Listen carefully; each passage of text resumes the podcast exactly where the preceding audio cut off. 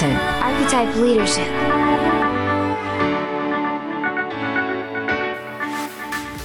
Herzlich willkommen zu dieser Podcast-Ausgabe.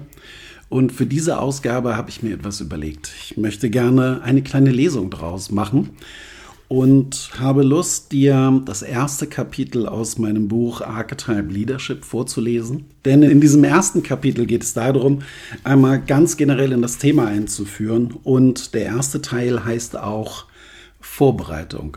Denn das Buch ist ein bisschen aufgebaut wie eine Reise. Eine Reise zu dir selbst, um mehr zu verstehen, woher du kommst, was vielleicht deine Bestimmung ist und was das alles mit einer Idee zu tun hat. Ein Wort vorab. Über den Urknall und Ideen, die uns befreien. Vor etwa 40.000 Jahren passierte der menschliche Urknall. Nach drei bis vier Millionen Jahren Entwicklung begannen Menschen damit, sich über differenziertere Sprache miteinander zu unterhalten. Es war vermutlich kein Plausch oder ein Gespräch über das Wetter. Vielmehr ging es darum, die Zukunft zu gestalten. Der aktuelle Zustand war sicherlich gekennzeichnet von einem Mangel. Vielleicht blieben die Beutetiere aus, die Kinder waren krank oder hungrig, die Waldbrände trieben beißenden Rauch in die Augen oder es war ein zu gefährlicher Weg zu den Wasserlöchern. Unser naturgebundenes Schicksal verursachte Leid, das es zu überwinden galt. Die arbeitsteiligen Lösungen wurden in einigen Familienhorden immer besser, da sich alle Beteiligten differenzierter miteinander verständigen konnten. Je präziser Menschen ihre Vorstellungen und Lösungen artikulieren konnten, desto erfolgreicher wurde ihr Überleben und die Sippe prosperierte. Die Entwicklung von komplexer Sprache veränderte die Vorstellungskraft, was zu neuen neuronalen Verbindungen führte, Mithilfe von Erzählungen konnten wichtige Erkenntnisse in die nächsten Generationen weitergereicht werden. So wurden Geschichten zu Behältern von Wissen und Weisheit. Der Beginn der zunehmend ausdifferenzierten Sprache bildete die Grundlage für die kulturelle Revolution, die das Überleben von vielen Menschen möglich machte. Sprache erlaubte es uns, Ideen zu entwickeln, die eine Vorstellung von einer besseren Zukunft sind. Es sind Ideen, die uns aus unserem Schicksal befreien und unser Überleben sichern. Die Möglichkeit, in deinem Kopf ein Fantasiegebilde entstehen zu lassen, das du fühlen kannst, ist die machtvollste Ressource, über die wir Menschen verfügen. Wir sind zum Teil sogar bereit, unser Leben für diese Fantasien zu geben. Als Markenberater lerne ich viele Menschen kennen, die entweder selbst eine Idee haben oder im Dienst einer Idee stehen. Ich treffe Gründer und Gründerinnen, Investoren und Investorinnen, Geschäftsführer und Geschäftsführerinnen, CEOs, Manager und Managerinnen. Coaches, Berater und Beraterinnen, Vorstände, die alle von einer Idee inspiriert oder getrieben sind. Sie alle haben eine Perspektive oder eine Vorstellung von der Idee, die im hohen Maße durch eine betriebswirtschaftliche Brille gesehen wird. Wie steht es um die Zielgruppe? Wann ist der Return on Investment erreicht? Haben wir die Kommunikation an die richtigen Insights adressiert? Stimmen unsere Distributionskanäle? Gewinnen wir in dem Krieg um Talente? Ist die Mannschaft motiviert und so weiter? Die klassische Betriebswirtschaftslehre bedient sich aus sehr vielen Wissenschaftsbereichen wie der Mathematik, Soziologie, Psychologie, Physik und zunehmend auch der Neurowissenschaft. Die Sprache der Ökonomie lehren ist nicht ohne Grund militärisch und ihre Haltung repräsentiert die Gedanken der Industrialisierung bzw. der Normierung. Ideen müssen in Container passen und die haben Standardmaße. Diese Standardisierung hatte gute Gründe und ohne diese gäbe es keine Weltwirtschaft, keinen Fortschritt und keinen Wohlstand für viele Menschen. Noch nie in der Geschichte der Menschheit hatten so viele Zugang zu den wichtigsten Ressourcen wie Nahrung, Bildung, Medizin und Medien. Das darf nicht darüber hinwegtäuschen, dass der Wohlstand sehr ungerecht verteilt ist. Jedoch absolut gesehen ging es noch nie so vielen so gut. Wir zahlen einen sehr hohen Preis für die Normierung unserer Welt. Denn im Kern bedeutet Normierung künstliche Trennung. Wenn ich etwas in eine Norm bringe, vernachlässige ich die natürlichen Beziehungen, die Dinge miteinander haben. Das lässt sich gut in Unternehmen beobachten. Die Normierung verlangt die Trennung von Arbeitsbereichen. So können zum Beispiel Fachabteilungen keine Personalentscheidungen treffen, denn diese berühren das Hoheitsgebiet von der Human Resources Abteilung. Diese wiederum kennen jedoch die Menschen in den Fachabteilungen kaum. Im besten Fall stehen diese Abteilungen in einer Beziehung zueinander, der die Normierung der Arbeitsbereiche aber entgegensteht. Häufig versuchen Menschen diese künstliche Trennung mit Hilfe von Konflikten zu überwinden. Die Normierung unserer Welt trennt des Weiteren natürliche Kreisläufe. Wir verstehen heute, wie der Verbrauch von endlichen Ressourcen unser Weltsystem aus der Balance bringt. Gleichzeitig finden wir nur noch wenig gute Antworten auf diese Krise, die unserer normierten Sicht auf die Welt entsprechen. Die Auswirkungen dieser industrialisierten, sprich normierten Weltsicht beobachte ich auch in der Vermittlung von Ideen in Unternehmen oder anderen Organisationen. Viele Menschen arbeiten sehr gerne. Arbeit ist Gelderwerb, ein sozialer Austausch, die Möglichkeit, sich selbst weiterzuentwickeln und vor allem eine Idee zu promoten. Wir lieben es, uns für eine große Idee richtig ins Zeug zu legen. Doch häufig bleibt diese große Idee unentdeckt und die Vermittlung klingt hohl und platt. Viele Menschen verdienen sich eine Art Schmerzensgeld, um einem vermeintlich sinnlosen Konzept zu dienen. Doch so sind wir nicht strukturiert. Es ist unser Naturell, gemeinsam an einer Idee zu arbeiten, die größer ist als jeder einzelne. Eine Idee, von deren Realisierung auch noch Generationen nach uns profitieren werden. So bleibt die wesentliche Kernfrage häufig unbeantwortet. Sie lautet, warum braucht uns die Welt? Das Ausbleiben dieser Antwort führt nicht wenige Menschen in einen Burnout oder in eine Depression. Wir verabscheuen sinnlose Tätigkeiten. Ich verdiente früher mein Geld als strategischer Planer in einer großen Werbeagentur.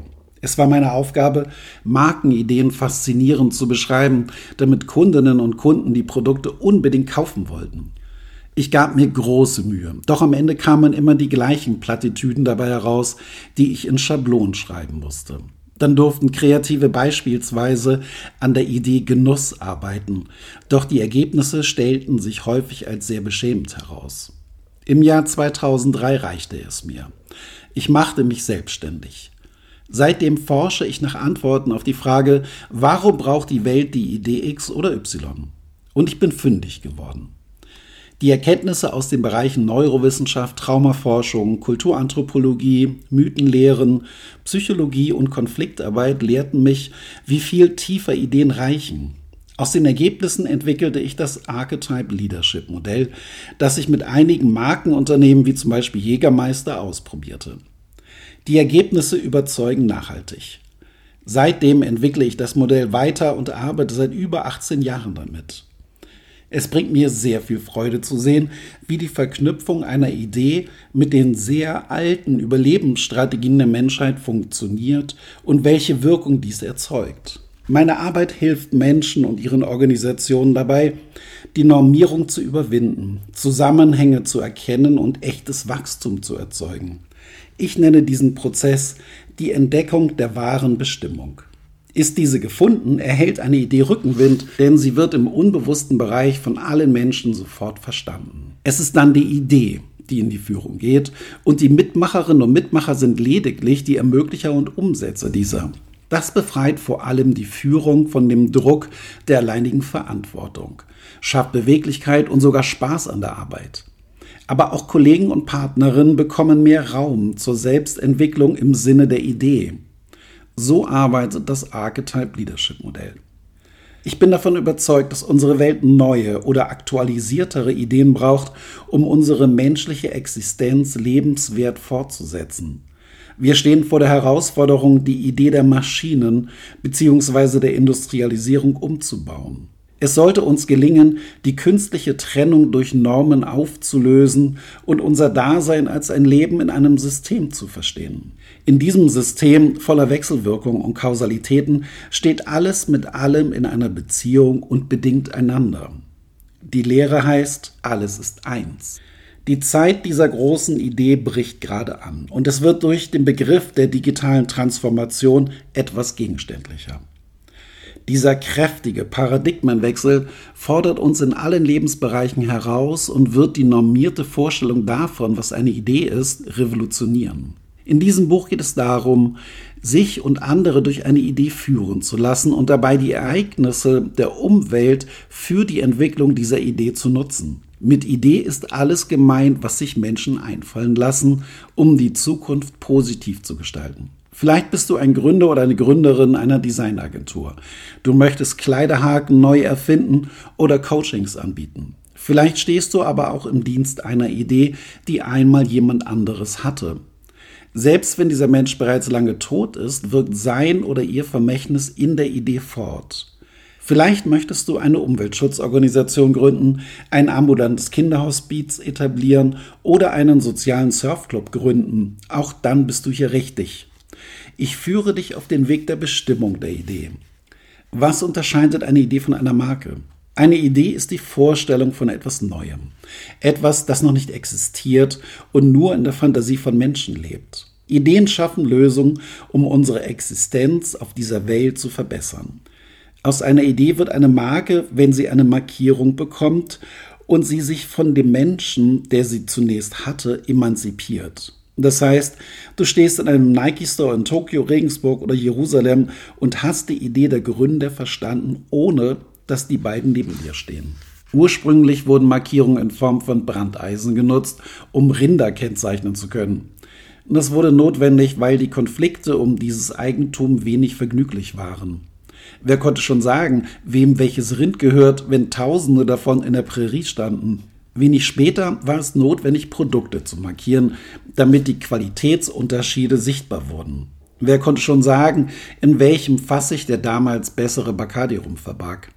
Mit dem Siegeszug der Industrialisierung mussten Marken ein immer größeres Versprechen abgeben, damit sich die Kundinnen und Kunden wirklich wie Königinnen und Könige fühlten.